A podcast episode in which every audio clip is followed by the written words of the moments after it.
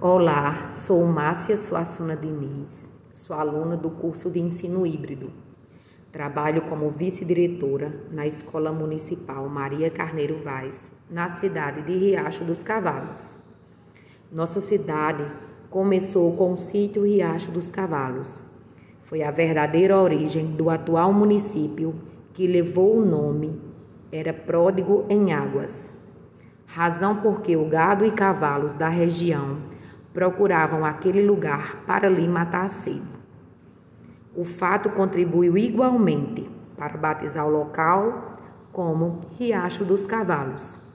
Sua colonização de Catolé do Rocha, pelos idos de 1774, assim como as áreas que deram origem à formação dos municípios de Jericó, Bom Sucesso e Brejo dos Santos.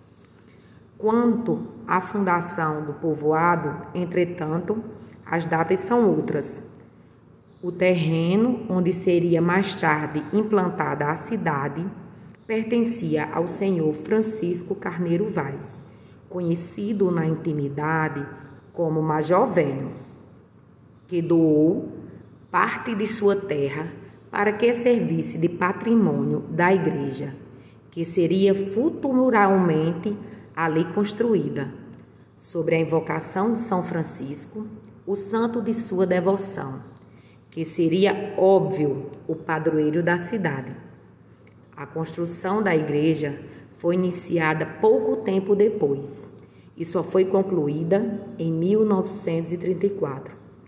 O começo da edificação da cidade, prioriamente dita, ocorreu no início da construção do açude público em 1932, idealizando e construído na gestão de Dr. José Américo de Almeida, quando ministro de Viação e Obras Públicas.